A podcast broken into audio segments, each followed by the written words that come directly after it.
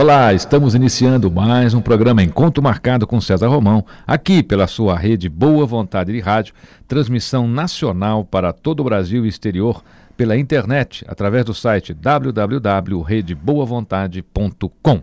Programa Encontro Marcado com César Romão, hoje recebendo aqui um mago da cirurgia plástica aqui no Brasil, meu querido Dr. Herbert Gauss. Dr. Herbert Gauss, muito obrigado por estar no programa Encontro Marcado com César Romão.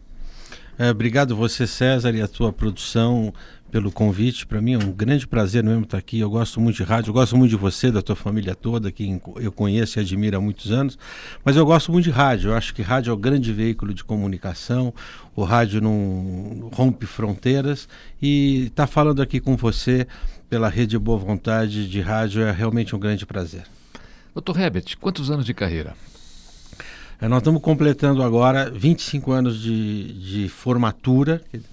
É, e se você descontar os cinco anos que a gente demora para se especializar depois de ter o diploma, depois de ter o CRM, a gente ainda fica mais cinco anos no limbo, aprendendo, fazendo residência de cirurgia geral, de cirurgia plástica tal. Então, como médico, eu estou completando 25 anos e como especialista em cirurgia plástica, uh, fim do residência e especialização, 20 anos. Nesse tempo todo, Dr. Herbert Gauss, dentro da cirurgia plástica, eu sei que hoje o Dr. Herbert Gauss, sem sombra de dúvida, é um dos maiores cirurgiões do Brasil, está entre os melhores cirurgiões do mundo. E o que é que o doutor acha? O que mais aconteceu de fantástico na cirurgia plástica nesse de 25 anos para cá? Eu acho que, do ponto de vista técnico, a gente pode enumerar várias coisas. Eu vou até dar alguns exemplos, mas eu acho que o que de mais interessante aconteceu na cirurgia plástica nesses 20 anos que eu milito nessa área foi o entendimento de que a cirurgia plástica estética é efetivamente uma especialidade médica da maior importância, como é a neurocirurgia, como é a cirurgia cardíaca, como é a cirurgia vascular ou qualquer outra especialidade médica.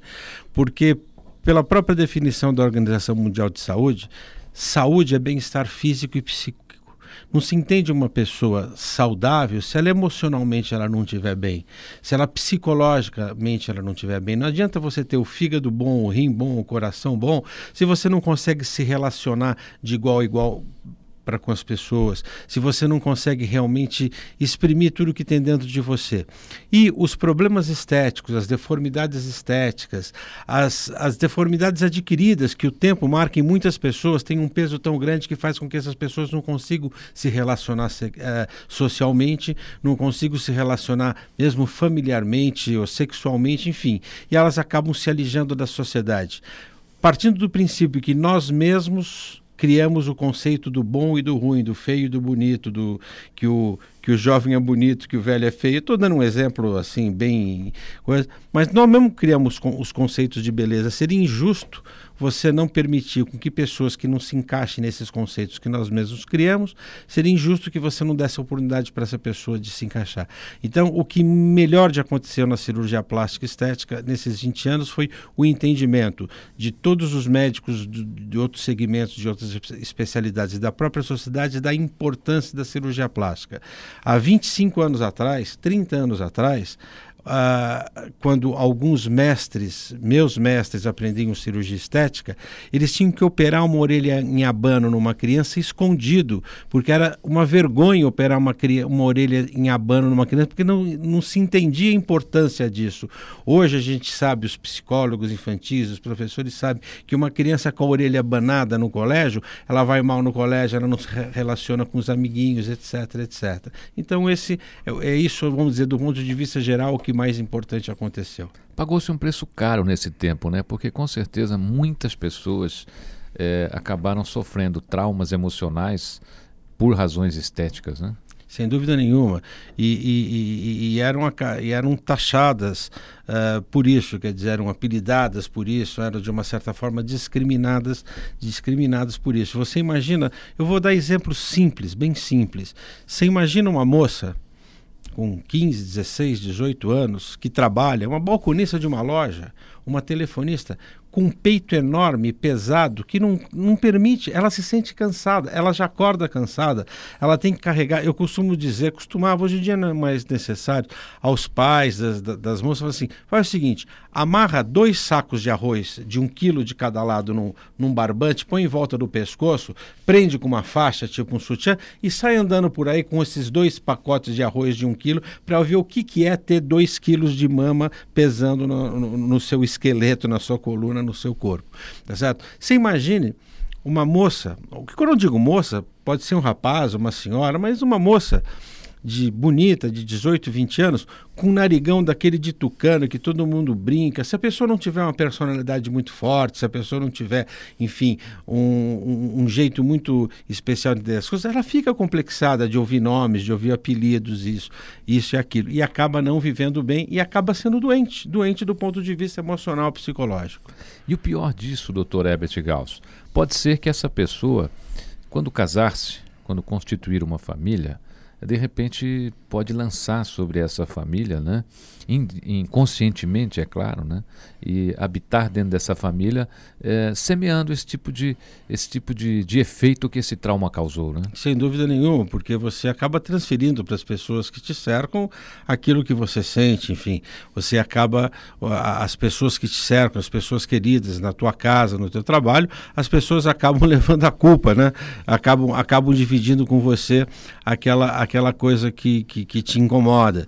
Então, sem dúvida nenhuma, isso é muito importante. Sem dúvida nenhuma, o fato da pessoa estar tá bem, ela vai Uh, vamos dizer, ela vai transpirar, ela vai transmitir coisas boas. Doutor Herbert, a gente tem notado é, dentro desse, é, desse mercado da cirurgia, não sei se a gente pode chamar isso de um mercado, porque eu, eu, eu digo mercado até por uma, uma questão minha que a gente está muito ligado a isso, né? Dentro das empresas, uhum. então dentro da empresa tudo, tudo é não, mercado. Acho que né? não está certo, não está errado. É um mercado. Muitas pessoas estão eh, literalmente abusando disso. Então, eu digo abusar, tem pessoas que estão fazendo a plástica da plástica da plástica da plástica. E tem até profissionais que, que fazem. Às vezes o, o profissional ele não está assim tão preocupado com, com, a, com o efeito disso, né? É, eu sei que o Dr. Herbert Gauss, experiência própria, né? Às vezes quando quando nota alguma coisa assim que não é necessário, eu sei que o doutor sempre orienta, eu sei que o doutor sempre dá uma, uma sugestão a mais.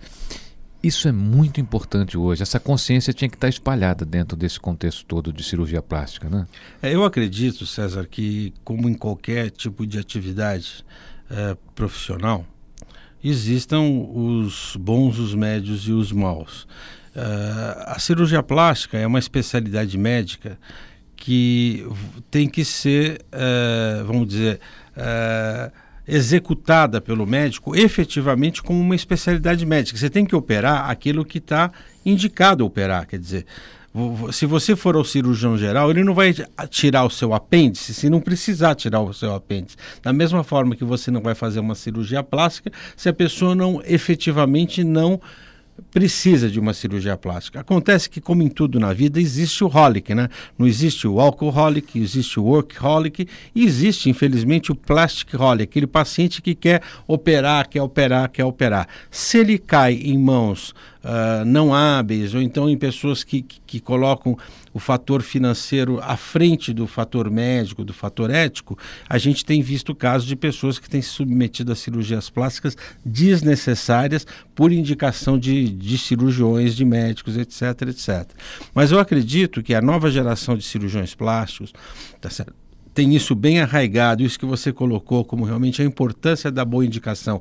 Cirurgia plástica é uma especialidade médica e deve se indicar uma cirurgia da mesma forma que se indica uma cirurgia de qualquer órgão que não esteja funcionando. A diferença é que em vez de raio-x, em vez de ultrassonografia, em vez de tomografia computadorizada, quer dizer, o diagnóstico é feito pela conversa, pela queixa, pelo o paciente, César, tem que abrir o coração com, com o cirurgião plástico, porque é aí realmente que ele faz o diagnóstico.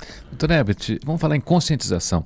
É muito difícil conscientizar um paciente que de repente chega lá e planejou uma cirurgia e tal, e ele acha que ele tem que fazer, e aí ele chega todo entusiasmado e diz, doutor Herbert, eu quero fazer essa cirurgia e tal. E se o doutor Herbert vê que essa cirurgia não é necessária, é, é difícil conscientizar esse paciente? Em alguns casos é.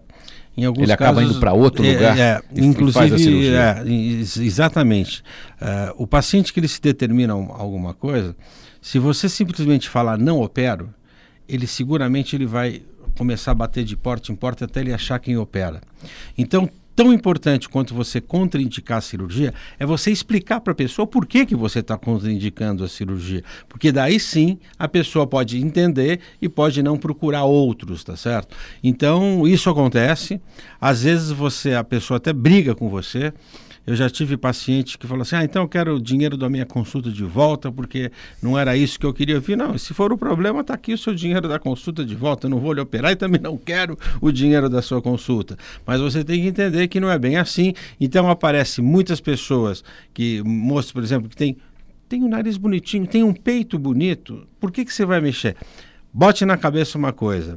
A cirurgia plástica é uma relação exata de custo-benefício com cicatriz tá certo? Se você tem uma coisa boa para melhorar, você vai ter algum tipo de cicatriz. Tem que ver se essa cicatriz justifica é, a intervenção, quer dizer, justifica o resultado. Então, muitas vezes a gente não, não contraindica, mas explica: eu não vou, eu não vou fazer, por causa disso vai ficar uma cicatriz feia, a cicatriz é definitiva, e não, não vale a pena. Você está com, sei lá, barriga, peito, sei lá o que, está bonito, não está tão ruim assim. Quem sabe daqui a alguns anos, depois que você tiver mais filhos ou que envelhecer mais, possa fazer a cirurgia. Mas a gente tem que explicar, senão ela vai encontrar alguém que opere.